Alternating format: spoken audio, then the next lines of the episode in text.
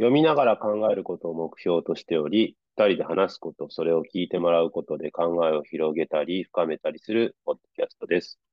共に30代中盤の精神科医と国語教師が一冊の本を取り上げて、それについて考えたことを話し合います。今回は、えー、ちくま書房、ちくま Q ブックスというレーベルの苦手から始める作文教室。文章が書けたらいいことはある。えー、津村菊子さんの2020年9月30日に初版が出た本を、えー、扱いたいと思います。はい。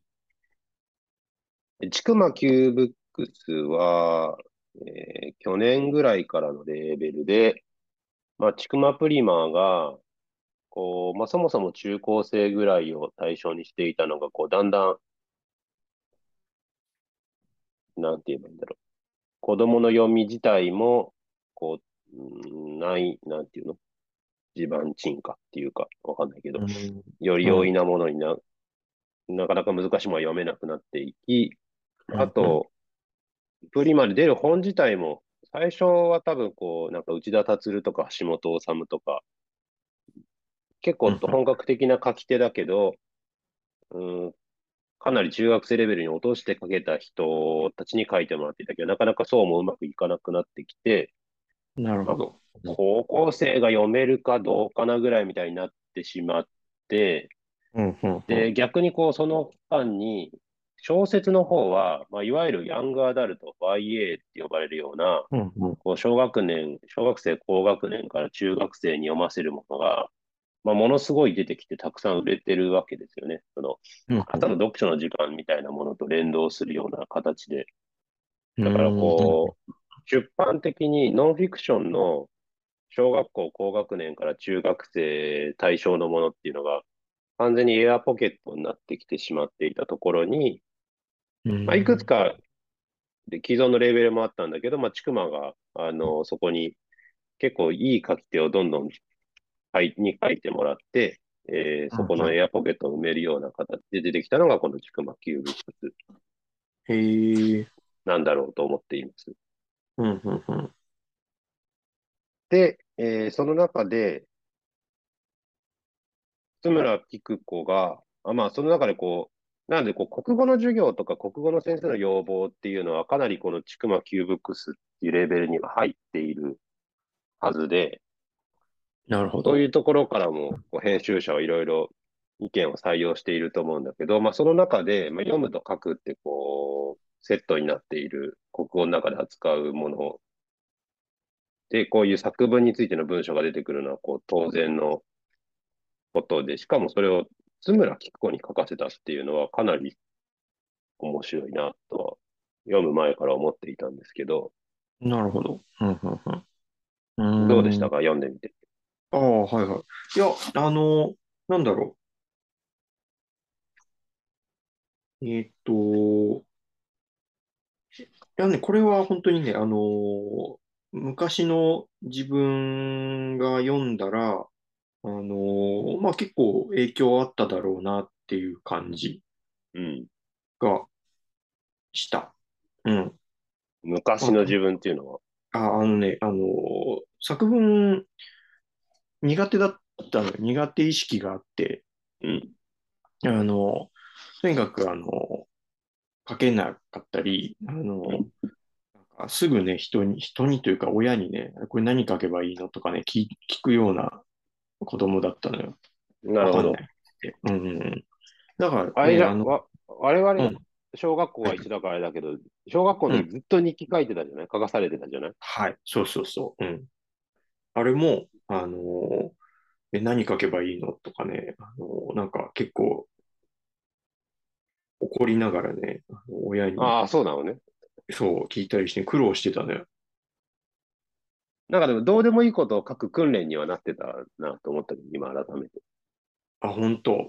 だからね、なんか、ね、あんまりそういうふうにね、あのそういうふうな感じで実りがなかったような気がする。そう。自分にとっては。そうそうそう。だけど、まあ、そうね。だからそういう自分が読んだら、ちょっと、あのー、え、こう、もう少し、こう、書くっていうことに、ね、あの、若い頃から親しめたんじゃないかっていう気はしたね。読んでそれはどんなところがそうですか？まあ、やっぱりあの、一番最初、あの、何を書いたらいいのだろうから始まるじゃない？うん。で、まあ、あの、友達に話したいことを書けばいいんじゃないみたいな。はい。うん。あの、まあ、そこから始まるあたりで、あの、なんだろうな。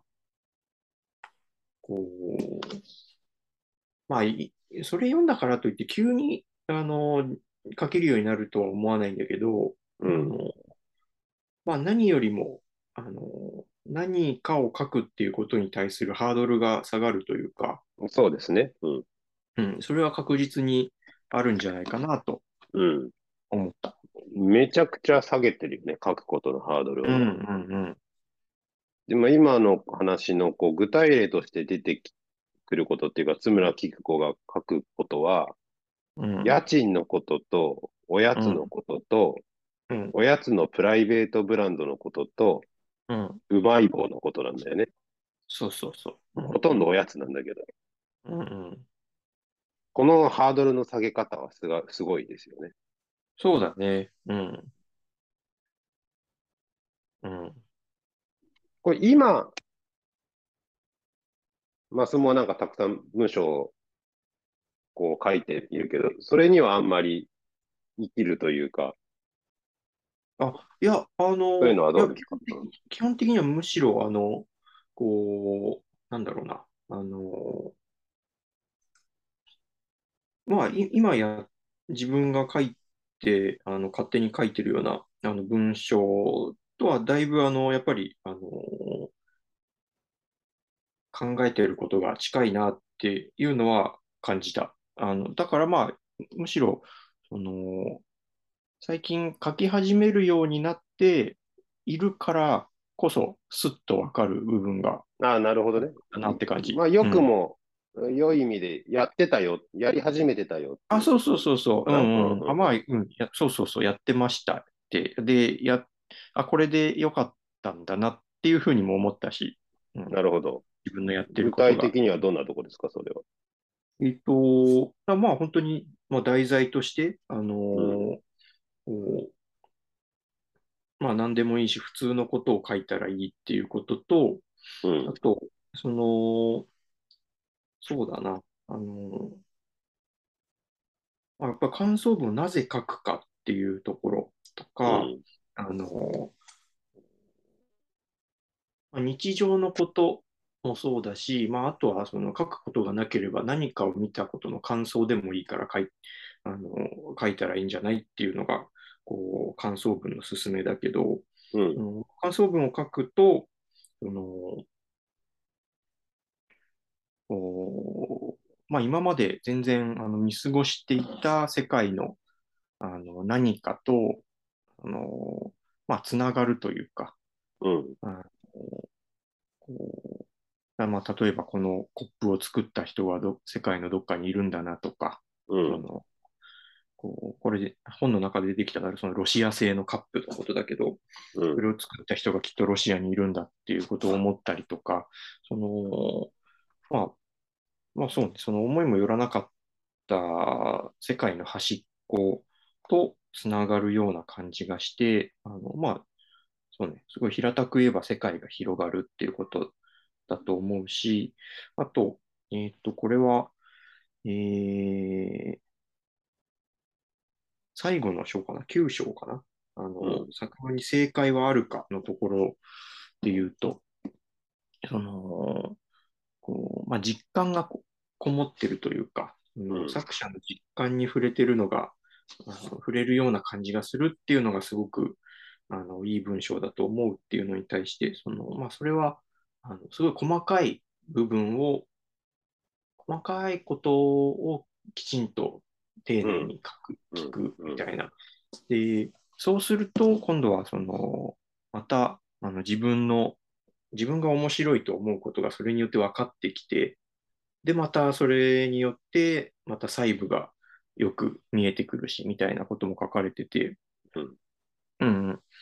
まあなんかそれも、あの書いてみるとよくわかるというか、あの、結構ね、この9章の最後の章の文文章って、の、こう、終わり部分って結構、あの、難しいというか、すっきりわかんないように書いてあるんだけど、うん、ような気がしたんだけど、実際にやってると、あ、そうよねって、すごいよくわかる。その、こう、細部がきちんと書けたものがすごくいいいいもので、で、それによって書き手も、あの、自分のことがよく分かってきて、で、また、うん、いろんなものが見えてくるっていう、その、あのー、その運動というか、循環運動みたいなものをね、あの、書いてるとすごいよく感じるんだよね。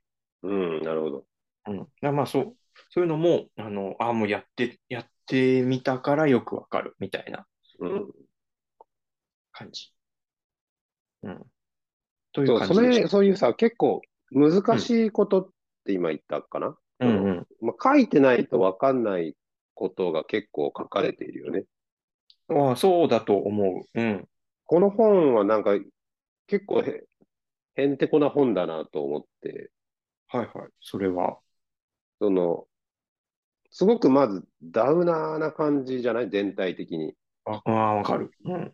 まあ、津村菊子さんの色な、まあ、そんな読んだことないけど、色なんだと思うけど、うんうんうん、50に入らないぐらいのメガネのおばさんが書いてるんです、みたいなところから始まって、はいはいはい。うん、めっちゃダウナーで、まあ、いや書く、書きたいことなんて別にないし、書くのなんてめんどくさいよね。私も実は作家なのに、そうなっちゃってます、みたいなダウナーな入り方なのに、うんうん、まあ、メモを書くことって自立につながるんですよとか、うんうんうん、まあその書いていくことで、こう、今言ったような、なんかこう、なんて言うんだろうな、こう自分に気づくっていうか、こう、自分がより開けていくような、すごいレベルが高いというか、書くことへの希望みたいな、すごい、なんか高めの理想が実は語られているというダイナダウナーなのに。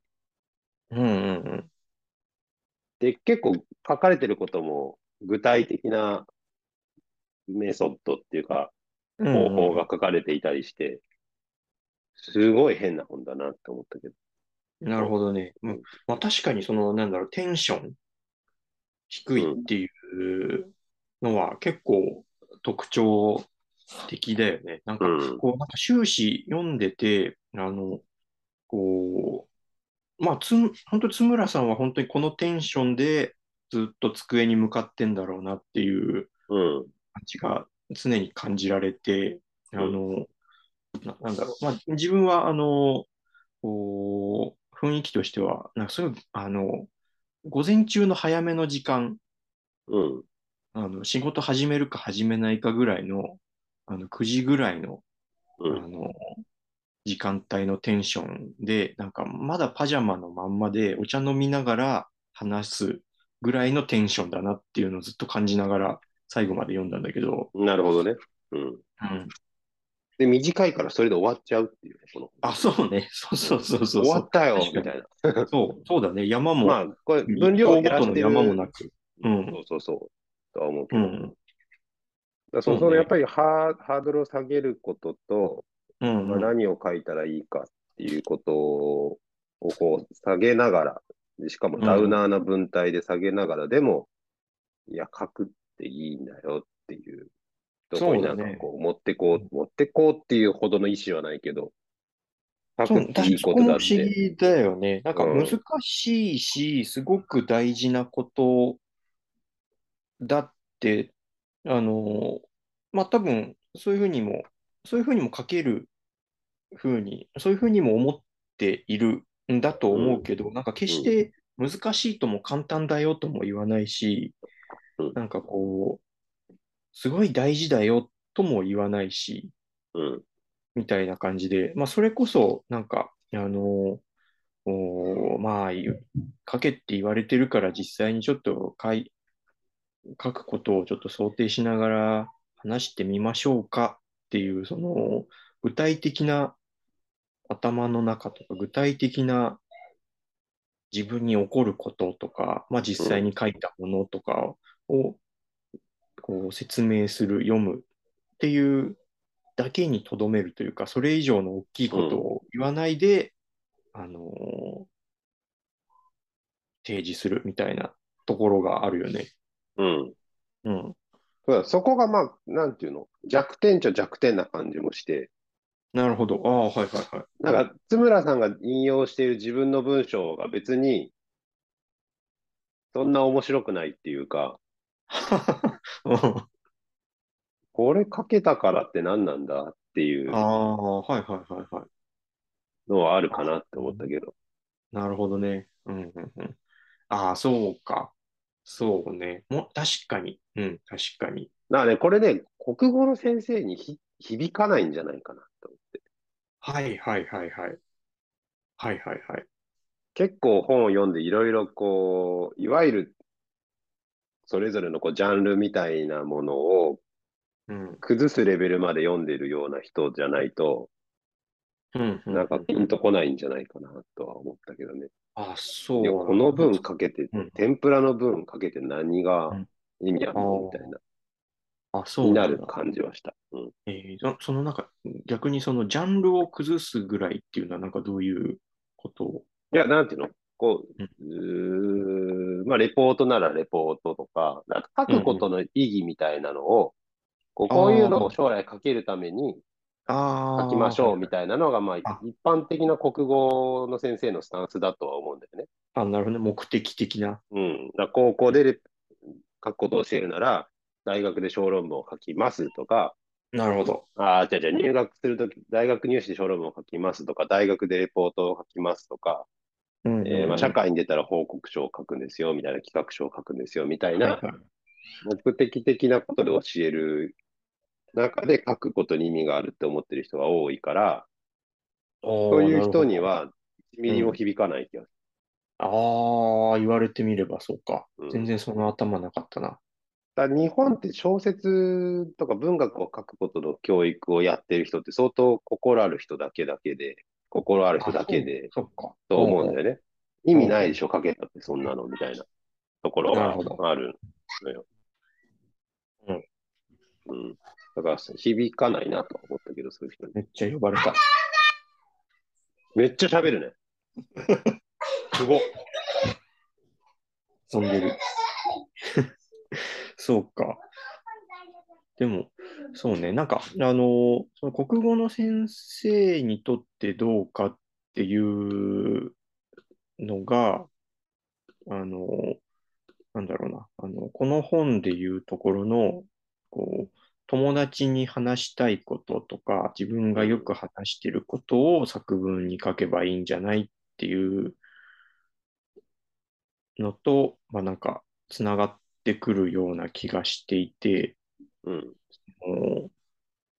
まあ、個人的にも、あの、こう思う、自分の経験からも思うのが、その、まあ、な、なんで、あの、作文書くの苦手だったかなっていうのを思い返してみると、やっぱりその、こう作文の宛先ってこう、こう学校の先生じゃないうん。やっぱり子供にとって。で、先生が読むものとして、こう、どうしても書いちゃうというか、うん、あのそこはやっぱ友達に、あの、こう、話すっていうのとはこう変わってくるところがあって、どうしても、先生が見て、あの、こう、感心するとか、先生の評価をもらわなきゃいけないみたいな感じにどうしてもなっちゃっていて、それで作文が書けなかった部分がまああるんじゃないかなと自分で思っていて、で、うん、あのー、そうなんだよね。だから、あのー、今は、その、まあ、友達に話したいことを書くと、まあ、いい文章出てくるかもしれないっていうのがわかるんだけど、あの、当時の自分に、この、この本を読ませて、あの、こういうふうに友達に話すような感じで、とりあえず書いてみりゃいいんだよって言われても、それで、あのー、なんだろうこう、人に見せられるものとして自分が認められるか、自分がその文章をこう先生に見せることをこう納得いくかっていうと、なんだろう、あの、まだ、まだその気持ちにはなれないかもしれない。うん。とは思った。うん、なんかせ、うん、先生を、学校の先生っていうのをそこまでその親しめていないというか、信頼できてないというか、うん、そういう部分はあったかもしれない。うん。うん。なんか、うなんだろう。まあ、書く、結局この本も、本もっていうか、ここで言ってることを別に、こう、どうしようもない、あどうしようもない、しょう、しょうもないこととか、どうでもいいようなこととか、好きなもののこととかから書き始めることで、え書けるようになるよねっていう話じゃない？うんうんうん、36ページに書いてあるかなと思うけど、好きなことを通して自分は対象についてどう思うかを考えられるようになると、まあ、いろんなものについてそれが考えられるようになるよっていうふうに言っていて、うんうんうん。まあ、本当にちゃんと書いてる人は、まあ、ちゃんと書いてる先生はって言ってもいいんだけど、こう、必ずしもどうでも立派なもことじゃなくても、どうでもいいことを書いていった先にいろいろ書けるようになるっていう、こう、正しい書くことができるようになるプロセスっていうのが見えてるけど、うん、そうじゃない人は、うん、その、どうでもいいことを書くことも書くことにつながるっていうのがわかんないから、ああ、なるほど。うん、やっぱり何を書くかっていうところから入っちゃうと思うんでね。別に何を書くかは実はどうでもよくて、何かを書いてればいいっていうことだと思うんだけど、うんうんうん。その時にどうでもいいこと書いた方がいいんだよっていうのは、実はちゃんと伝えないと生徒がなかなかできないことで、うん、うん、これ読んでから、今中学生にどうでもいいことを書こうっていう単元をやってるけど、うんうんうん。そうなんだ。まあなんかパッと書けるよね、そうすると。まあみんなが書けるわけじゃないけど、書こうとはしてる。うん。私もコロナの時に YouTube を見てどう思ったかみたいな話を書いてみんなに聞かせて、うんうん、こういう、こういうレベルでいいからみたいな話をして、うんうん、話を書いたらいいよみたいな話をすると、まあ今まで書こうと思ってなかったかも、ちょっと書こうって思う感じがするし、まあその生徒を見るのは面白いよね、とっても。うんうんうん、そういう意味ではこう、どうでもいいことを書く訓練を逆にしないと書けないかなとは思う。そうだよね。うんうん。実際やってみないとね、それは。で、かけたら意外と面白いって自分でも思ったり、他の人に読ませても面白いと思ってくれたりするような経験を通して書けるようになるかなって思うけど。うんうんうんうん。そうね。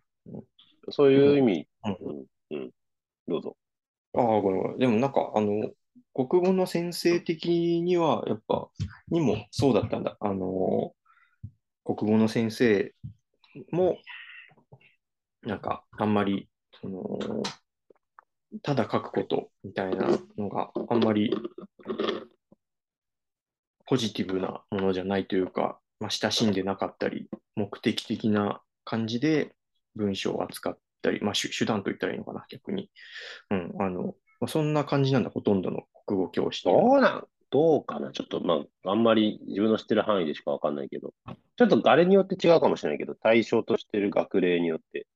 小学校の先生は割とどうでもいいことを書くことを知ってるかもしれないけど、うんうん上に上がるにつれてそれがなくなるから、高校の先生はほとんどそういうのは知らないかなと思う。ああ、そう、そうなんだ。うん、へえそうか。まあ確かにそうね、国あの学校の先生もなんか結果が必要というか、なんか、なんかね、アウトカムがなんあの出ないといけない。まあそれが分かりやすいしちゃうところがあるから、ね、うん、そうか、うんうんうん。なるほどね。この感想文のところで面白いのは、自分の自身のこと書けなかったら感想を書けばいいっていう、あそういう諦めっていうか、そういう道筋もあるのねって思って、それはすごい面白い、ああ、そうだね。ああ、確かにそれはそうだわ。うん、初めて感想文っていうものをそういうふうに捉えている考えを聞いたの初めてかもしれない。確かに。ね、これ面白いよね。まあだから、うん。えー、曲解だけど、小説書けなかったら批評すればいいみたいなさ、わかんないけど。はいはいはいはい。そういうことともつながってくるかなと思うけど。うん、確かにそうかも。うんうんうん。なるほどなと思った。感想ってそういう逃げとしてあるんだなと。そうだね。うんうんうん。これ自分で書いててそう感じますか、うん、ああ、そうだね。うん。ああ、確かにそうだね。あのーなんだろう。自分も、あの、ブログ、ノートを使って書いてるけど、あの、まあ、一番難しいんだけど、あの、まあ、常になんか書こうと思ってるのは子供のことで、うん。でもそれが一番書けなくて、ほとんど書か書かない。ね。うんうん、そう。で、その次が、あの、まあ、なんだろう、自分の生活とか、病気のこととか、まあなんか、まあ、それは仕事にも関わってるからだけど、あの、うん、そういうのが次、えっと、まあ、なるべく書きたいなって思ってることで、まあ、でもそれもまあ難しい時あって、うん、で、そうじゃない時に何か書くかっていうと、あの、その時読んでる本とか、あのについてちょっと短めにちょろって書いたりする。だから、あの、確かに、実際になんか、あのー、まあ、なるべく切らさないように何かしら書き続けていこうかなっていう感じで暮らしてると、確かに自然とそうなってるなとは思った、今。うん。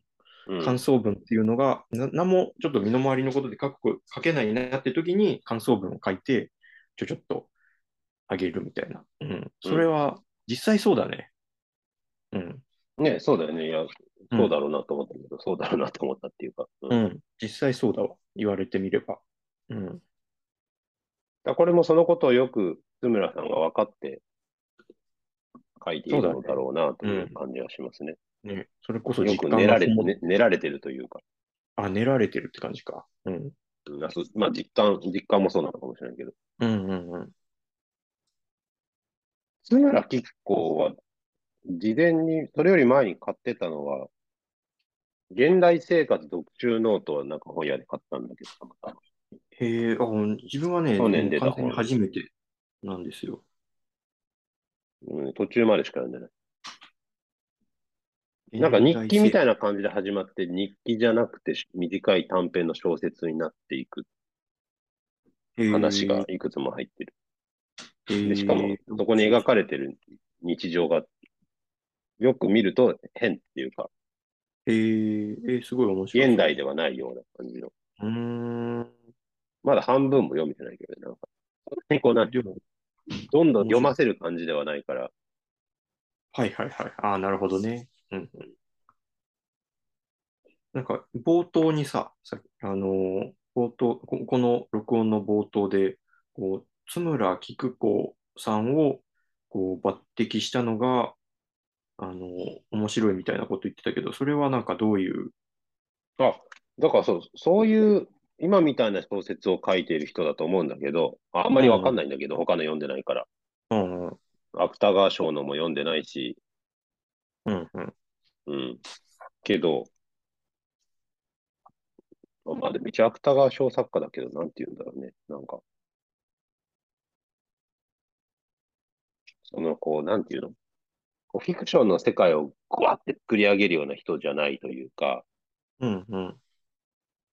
なんかすごいガリガリ書くイメージもないというか、その、なんていうんだろうね。うんうんうん、まあ、まあ、さっき言ったことだけど、書くことについてちょっとダウナーな感じの人に、別に中学生向けの本を書いてるわけでもない人に、うんうんうんうん、他のこの中学生向けの作文とかの本は、多くの場合、ヤングアダルトをやっぱり書いてる人に書いてもらってるわけだよね。はいはいはい。うんうん。早見の薫とか、えー、小手まりるいかな？とか、うんうん、そういう人に書いてもらってるんだけど、全然中学生には全く馴染みがない人を急に持ってきてるっていう。うんうんうん。うんそこが面白いなと思うね。なるほど。うんうんうん。で、国語の先生にとっても全然多分馴染みがない。はいはいはいはい。のが面白いなと思って。なあ、なるほどね。まあ、そう、確かにそうだよね。なんか、普通企画するとしたらもうちょっとなんだろう。こう、そうね。あの、もうちょっとロジカルにというか。うん。まあ、中学生が好きな書き手にするよね、普通はね。ああ。そこ、あ、そうだよね。うん、あれを書いてた人か。まあ、それがもう出ちゃってるからっていうのはあったのかもしれないけど、うんうん。そういう人には他の出版社が書かせちゃってるからっていうのがあったかもしれないけど。なるほどね。うん。だから全然違うものに作り上げなってるよね、これはね。うんうんうん。他のものとは。うん。うんうんうん。うん。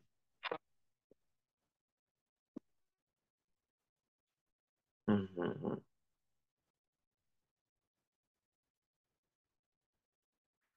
なるほどね。この最初の目次をもうちょっと詳しくしてもいいようにと思ったけど。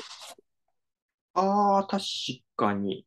何が書いてあったかをもう一回本をめくらないとわからないというか。ああ、そうだね。あれはどこに書いてあったんだろう。うんうんうんうん。確かにそれはある。でもまあそこ、まあ目次をシンプルにするのもなんか手に取りやすさを考えてのことなのかな。うん。うん。第一章の作文は何を書いたらいいのだろうに入ってるのが、友達に話したいことを書いてみる。うんうん、作文のテーマにダメなものはない。ですね。うんうん。せっかくだから読むけど、第2章の作文を書いたらいいことがあるに書いてるのは、作文より SNS の SNS のいいねの方がお得。誰も読まない文章に価値はあるの？他人にも見せないけど何回も考えるので書き留めたこと。頭によぎることを文章にまとめてみる。これ第2章、難しいこと書いたね。すごいね。あ、そうだよね。うん。うん。誰も読まない文章に価値はあるのという。で、その答えがまず自分の、未来の自分が読むでしょっていう。うん、そうね。いや、実は難しいこと言ってるよね。そうそうそう。うん。でも、まあ、でも考えてることを書くと、すっきりしたりするし、書いたことでまたそのことが数日後に浮かんできたり、うんうんうん。こう考え続けることができる。うん。うん。この2章すごいな、これ。だからこういう急になんか難しいところが入ってくるから、やっぱこの本の変な感じがすごい出てくる。そうだね、確かに。まあ変っちゃ変か。うん。うん、第3章、作文はどう書いたらいいだろう。特別なことが起きなくても、今すぐ書けること。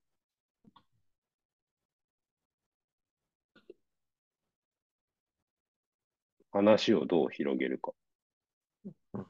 書けそうなことを書いてみる。好きよとことを考える。まあ、これはハードルがを下げるような話で、まあ、第一章的な話に戻ってる。うんうん。ああ、でもなんか、こう、まあ、読み返してみて思ったのが、あのまあ、第一章ってその、まあ、友達に話したいようなことから書き始めたらいいんじゃないっていう話だけど、うん、なんかこう、まあ、実際こうか、あの文章を書くと、その、まあ、必ずしも、こう、なんだろう、まあ、必ずしもというか、まあ、絶対に話してるのがそのまま文章にはならないじゃない。うん。話したことがそのまま文章に、うん、にはならないでそ。そこのギャップってあると思うんだけど、なんか、なんか、話したいことを書き始めて、で、実際書いてみると話したいこととはやっぱりこうずれていくみたいなところがこう、必ずあると思うんだけどさ、あの、だからまあ、その途中の、その、こう、ふもととてっぺんがあって、その、まあなんか、その通り道はどうでも、あのなどう進んでもいいみたいな書き方するじゃない？ふもとと山頂があって、その、まあその、友達に話したいことを書くっていうのって、そのまあ、常に書き書き出す瞬間のモチベーションであっ、そこから先の進み方っていうのはまたちょっと違うよっていう、なんか、そうだね。あの、なんかそういう、あの、ことが、まあ、なんか、案に含まれてんじゃないかな、みたいな気はちょっとして。うん。なんかそこが、その、ところどころ出てくる箇条書きにしてみるところとか、うん、あのメモを、あの作っていくところとか、うん、あのそういうところにあの友達に話すとはまた別のは、本当に話すっていうそのもののこととは離れていく書くっていう作業の、あのまあ、コツじゃないけど、またその違ったこう頭の使い方みたいなものが知らないうちにしれっとこう3章とか4章のメモの部分とか、あの、書き出しのところとか、なんかそういうところにこう、あの、実際書くときのは、あの、文章の頭の使い方みたいなものがさりげなく中盤に、こう、その乗り切り方みたいのが書いてあるなっていう気がした。なるほど、そうだね。うん。だから3章ぐらいからそういう、あの、まあ、きっかけはすでにあの得られて、その後どうするっていう話になってってるかなっていう気がしました。うん、うん、第4章、すごい力入ってるよね。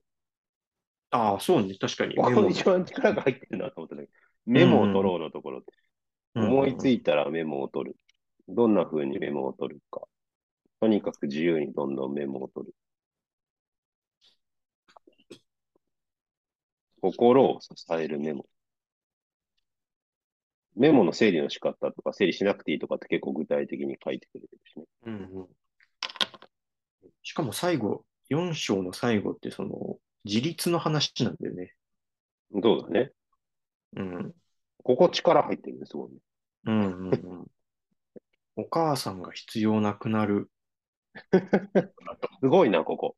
ね、結構すごいこと書いてるよね。うん、うん、うん この人すごいな。このダウナーの中に織り込まれてるものがすごい。そうだね。うん。うん、ねさすが。じゃあ一回、時間的にここで切ります。あ、はいはい。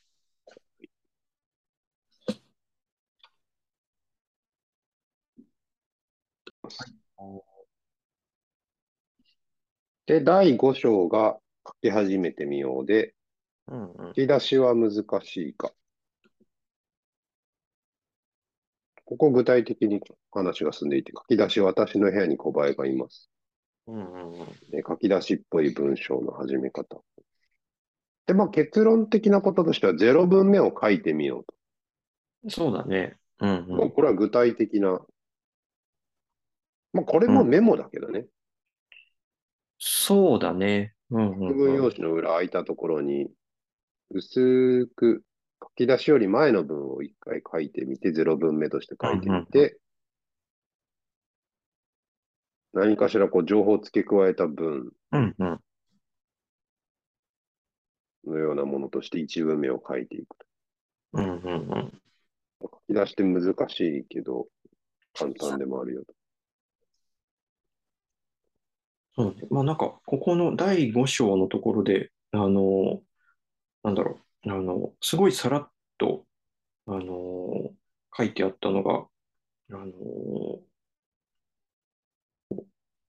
まあ実際の自分の作例を出して、54ページか。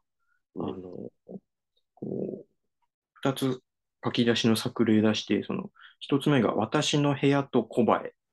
うん、で、2つ目がえっと、氷の生産量と地震っていう2つの要素で、うん、えっと、構成されていて、まあ、それぞれあのメインとサブであの主従関係。が、うん、関係があるよみたいなあのことが書かれてて、なんかそこを、なんか、もの、そ、そこの、ななんだろう、洞察も結構鋭いなって思って、ここ、うん、こう、まあなんか書きたいことが、まあなんか一個言葉なり何なりで浮かんだとして、ぱりそれが、あの、文章になるっていうのは、何かこう次のこととか別のこととかにさ、こう接続していくというか、つながっていって初めて文章になるじゃない？うん。なんかその一番最初のその、こう、こう、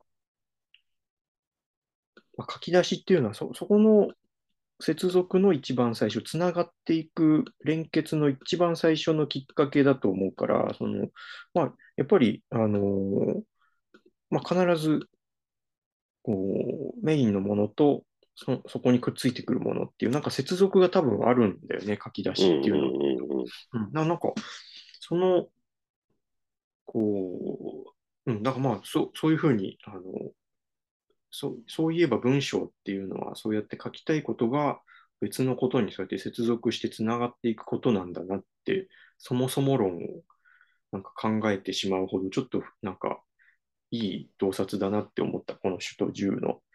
なるほどね。関係が書き出しの文の中にあるよっていうのは。うん。まあ、割とよくある話でね、それはね、こう、何かを書くときとか、何かアイディアを作るときっていうのは掛け算にしようみたいな。はいはいはいはい。まあそういう話でもあるかなと思ったけど。確かに。うん。そういう掛け算がこう作られたときに、私の部屋と小映えとか氷の生産量と地震みたいな。うんうんうん。時にこう書くことをなんか駆動していくようなものが生まれていく。一個じゃなくて。うんうんうん。そうね。多くの場合、何かと自分みたいなものになるのかなと思うけど、こういうことを書いている、はいはいはい。うん、あまあ確かにありがちなのはそうか。うん、うん。でもそれがさらっとここで示されてね、確かに。ね、そうなんだよね。そうそう。で、第6章が伝わる文章ってどんなもので、情報要素をはっきり書く？うん。で、どんな情報が必要かで、まあ、5W1H に触れるんだけど、ここもなんかダウナーっていうか、何、いつ、どうぐらいでまあいいんだよっていう。5W1H 全部必要なことはあんまりないよ。うんうんうん、で、まあ、なぜを付け足したら広がるかもしれないし、みたいな。うんうんうん、で、まあ、実感が大切だよ。うんうんうん、で本当であることを書くと、まあ、そのことが光って見えていく。ね。うんうんうん。で、そこで急に引用される文章のレベルがなんか急に上がるという。はいはいはい。ここ結構難しいよね。うん、モーヌ・ベイユが急に出てくる。うんうんうん。あれ、オーウェル買ったんだっけ？あ、オーウェル買った。うん。あの、一杯の美味しい紅茶。はいはいはい。うんうん。買いました、買いました。うんうん。どうでした？あ、あのーそうだね。テンションは全然違う。オーウェルと木村さんは。あのーやっぱり、あのー第二次大戦、オーウェルはね、テンション高いよね。うん、あの、政治的な人でもあるし。行ったり人、ね、行ったりする人でしょ。うん、そうそうそう。うん。テンションは全然違うけれど、まあ、そういう人だからこそ、やっぱり、あの、まあ、そうそうね、あの、多分本、オーウェル自身も、そういう政治的でもあって、大行な、あの、こう、レトリックとかもこう使っちゃったりする、あの、古典的な詩とかにも馴染んできた教養ある人が、あの、日常の、その紅茶のことを、うん、その、今からあの話すことは一つのあの、なんだろう、あの、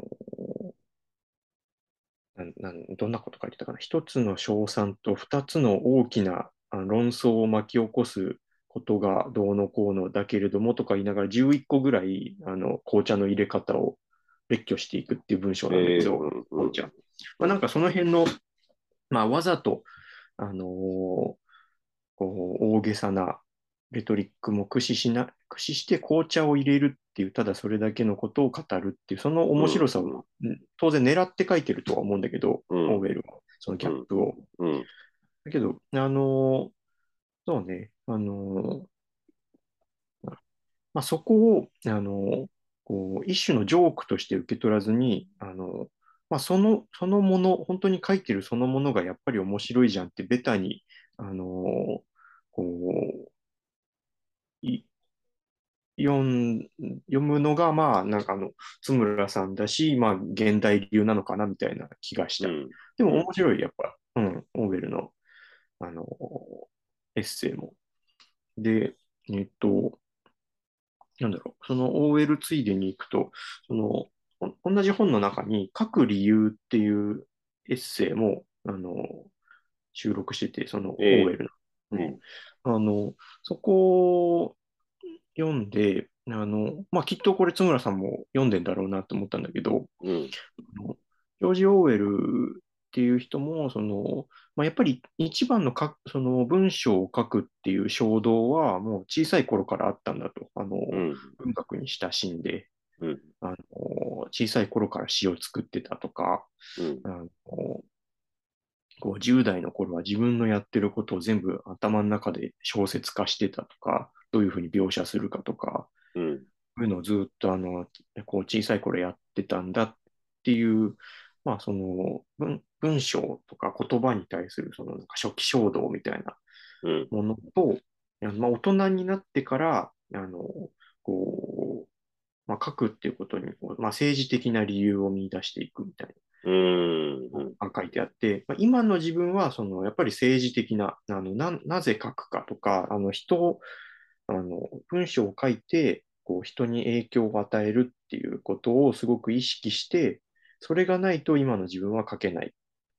あの、っていうふうにオーウェルは書くのね。なるほど。うん、で、えっ、と、まあ、それを、あの、まあ、それは、あの、まあ、オーウェルの場合だし、津村さんとは違うところとも、まあ、言えるとは思うんだけど、その、まあ、もうちょっとその、政治的な理由っていうものをこう広く捉えてみると、こうまあ、オーウェル自身が書いているように、それはこう、なんだろう、あの、人に影響を与えるとか、人に伝えるみたいな、自分の書いたものを人に伝えるっていうものが非常に大事な、あの、書く理由になってるんだと。うんうんうん、いうことだと取れば、まあ、それを広く広く捉えてみると、あの、この津村さんのこの本でいうところの友達に話したいことを書くっていうことと、まあ、地続きではあるんだよなと。なるほどね。うん。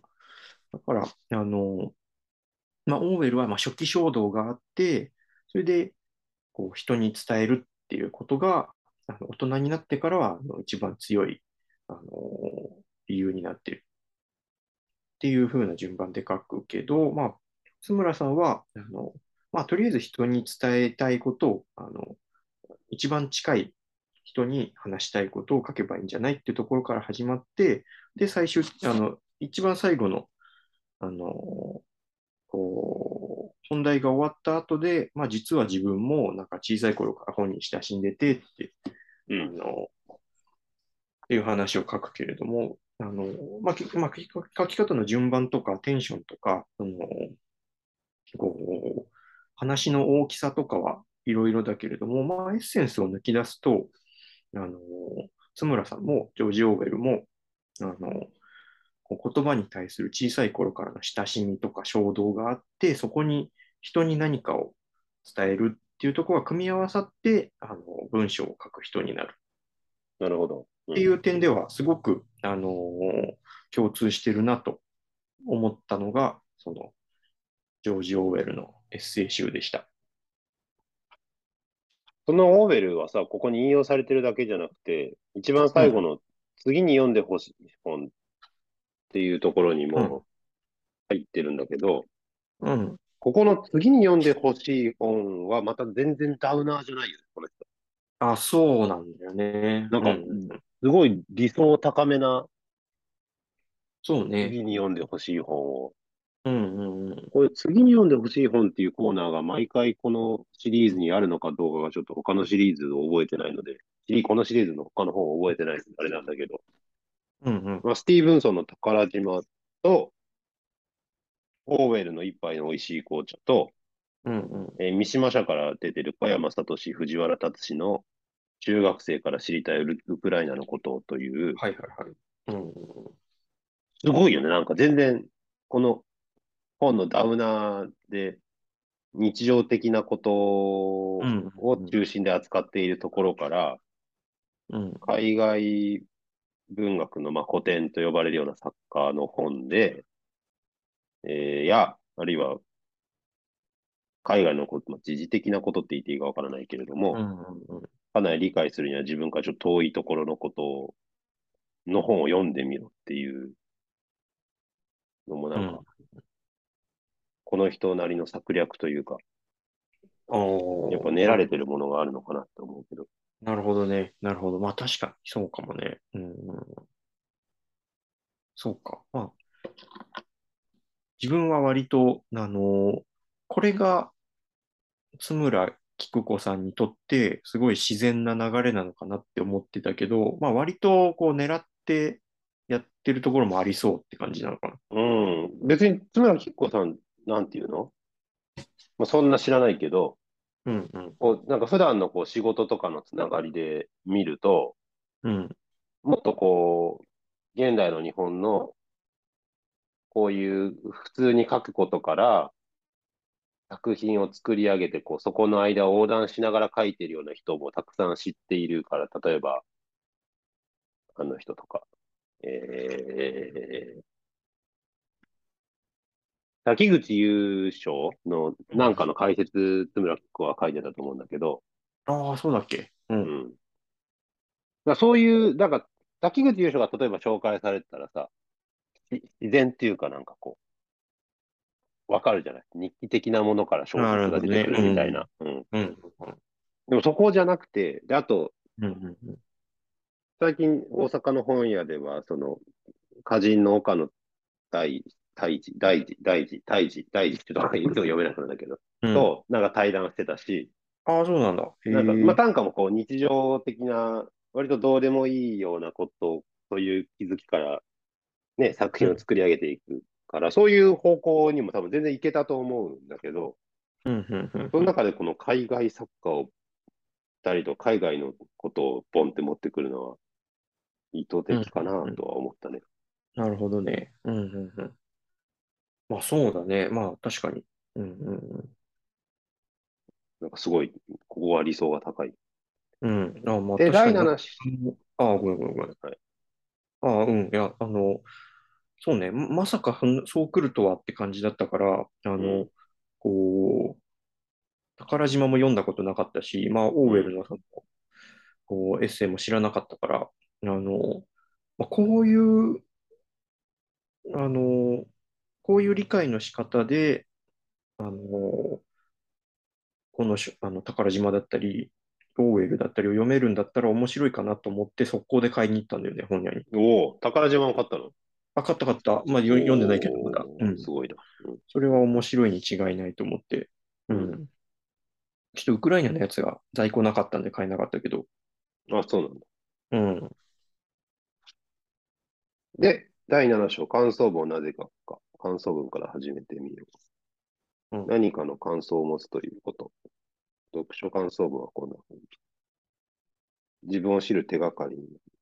まださっきもこれ触れたけどね。まあ、感想文っていうのが割とこう、SNS でも話題になるような、こうね、子供が書けない、学校で書かせる理不尽なことみたいな感じの書き方を教えてないのに、みたいな、よく出てくるから取り上げられてるとも言えるし、でも、いや、自分について書けないなら感想に書け、感想を書けばいいじゃんっていう、うんうん、ね、逆転があって面白いところで。ね。うん。うん、で、第8章が文章をもっと良くしたいなと思ったときに、ここは結構具体的なんだけど、うん、最初に書き出しがめちゃくちゃ面白いの、これね。あの、文章の主題はブラッシュアップなんだけど、ブラッシュアップっていう言葉は、担当編集者からもやってきたもので、うんうん、自分では初めて使いますっていう。うんうん。書けって言われたから書いてますっていうね、ことだと思うんだけど、まあ、磨き直しは自分でも知ってるとはいえ、そういう言葉は使ってないっていう。うんうん。これすごいよね、この。そうね。うん。いや、でもとは言わないかもしれない。ね、磨くとかじゃなくて、まあ、見直しぐらいでいいんじゃないかっていうのがミソなんだよね。うん。うん、編集者にブラッシュアップのことについて書いてくださいよって言われたけど、いやいやいやっていう、見直しだよね。それをあえて書くことで、またハードルを下げていってる。うんうんうん。私の見直し方、より良い文章にするということ。読んだり書いたりを繰り返そう。好きな感情を大切にする。これはいいですね。うんうん。で、作文に正解あるかが第9章で、良い作文ってどんなもの？楽しいと面白いは違ってる。あるあるが面白いわ。本当のことを面白くする。で、まあ、細部のことを書くっていう。うんうん。っていう感じですね。はいはい。はい。いや、これ、ぬるっとした本でなんかイメージつかめなかったけど、喋ると割と分かってきたわ、この本がやっと。ああ、確かにね。うんうん、そうかもしれない。うん。はい、うんうん。なんか言い残ったことありますか？そうね、なんだろう。えー、っと、まあ、後半なんか紹介、架け橋、あ、架け橋になっちゃったけど、あの、6章でその伝わる文章は、うん、あの、どういうものかみたいなところで、あの、こう、まあ、情報がはっきりしていることが、まあ、伝わる文章なんじゃないのっていうこと。で、うん、あの、まあ、な、何がいつどこでみたいなことと、あと気持ち、自分の気持ちと、まあ、できれば、こうなんでそう思ったかみたいなことを、あの、書くといいんじゃないみたいなことが書かれてたけど、その、なんだろう、あの、やっぱりここも出てくる順番が結構ミソかなと思って、なるほど。うん。うん。あの、やっぱりもう、あの、具体的な、あの、何がいつどこでっていうことから始まって、で、気持ちっていうのは、あの、こう、まあ、その、何がいつどこで、こう、どういうことがあったかっていう、その状況の、あの、まあ、け結果というか、そのリアクションとして、こう、現れるのが、まあ、一番自然だし、自分からも出てきやすいし、うん、で、そこ出てきた後、それがなんでだろうって考えると理由が見えてくるみたいな、うん、なんかそういう、あの、こう、まあ、順番がミソかなっていうのと、あの、まあ、なんかそういうのってきっと、こう、すごく小説的というか、まあ、小説も、あの、こう、こう書き、小説の書き方とかにこう言及してるハウツー本とか見ると、その、こう、まあ、具体的な状況にあの必ずリアクションの部分を作って、で、その結果、状況がどう動いたかっていうのをまたつなげていって、で、またそのリアクションがあってっていうふうにシーンがつながっていくんだって書いてある本とかもあったりして、まあ、なんか、あのー、こう、まあ、やっぱりここの辺も、やっぱりまあ小説書いてる人だから、まあ、さらっとこういう自然な表現になるのかなという気がしました。なんか、うん、あの、こう、自然、自然な、まあ、実感のこもった文章にしていくためには、まあ、少しそういう、あの、小説的になることっていうのがあると、うん、あのー、まあ、表現しやすいのかなと、うん、いうような気が、まあ、そういうことが読み取れるかなと思ったのが6章でした。うん。小説的に書くと書きやすいっていうこと？うん、なんか小説的に書くと、こう、なんか、あのー、こう、それこそ自分の、あの、身の回りの本当にしょうもないことでも、うん、あの、こう、実感のこもった文章にしやすいというか。なるほどね。うん。うん、そういうことなのかなとちょっと思ったり。うん、うんうん、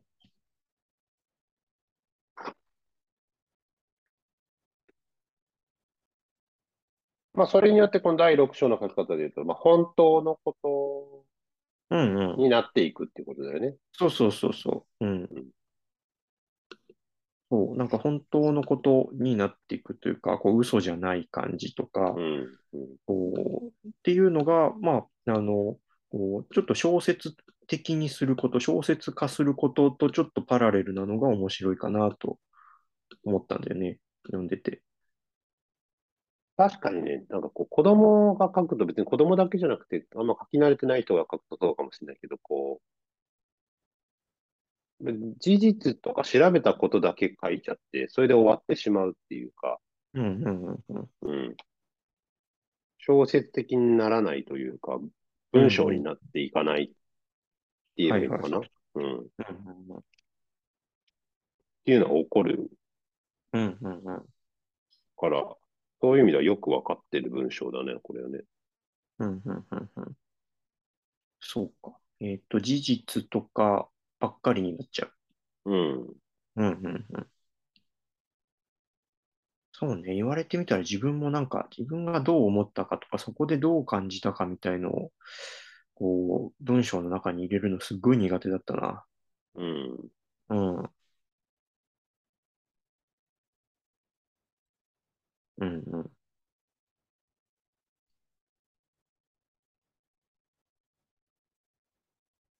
ですね。難しいけどね、どう書けばいいかって、これね。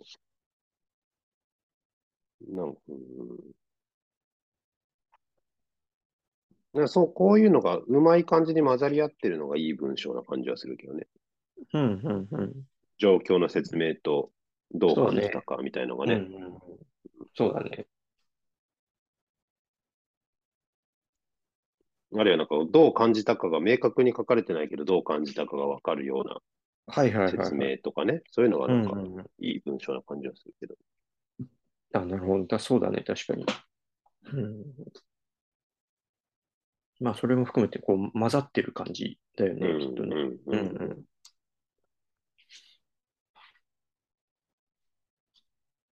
うん、はい。では、次の本を決めますかあ、はいはいはい。そうしますか。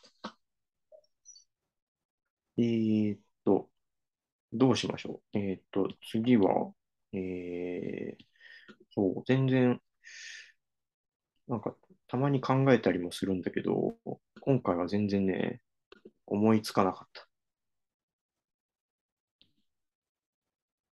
えー、っとね、ただ、あの、去年も、あの、今年の年間のベスト5みたいのをこう考え、あの、発表したのあったじゃない？はい。その準備はしてる。うん。それってなんか、でも開けてから撮んなかったっけ？あ、開けてからか。あ、でもそれ、これちょっとこれ早かった。これ一応11月のだよね、多分ね。そうだね。これは11月のつもりでやってね。そっか、じゃあ、じゃあ、自治会だね。うん。そうだね。うん。どうしましょうかね。えー、そう、なかなかちょっとね、思いつかないんだよね。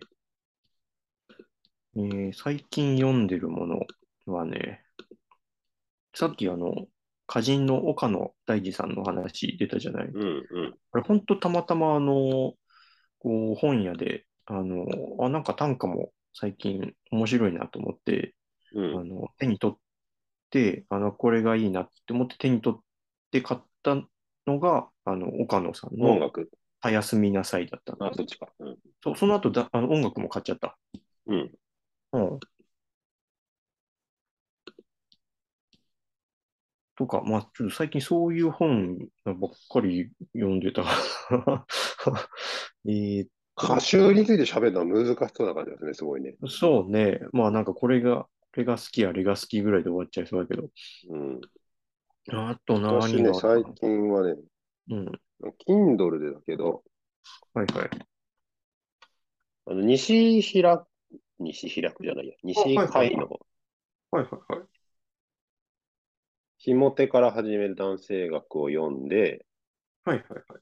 まあ、この人あれ、信田さんと対談したのが面白かったから読んだんだけど、で、はいはいはい、その後、杉田俊介のマジョリティ男性にとっての動作は何か、はいはいはいあ。珍しいね、そっちの方向に行くの。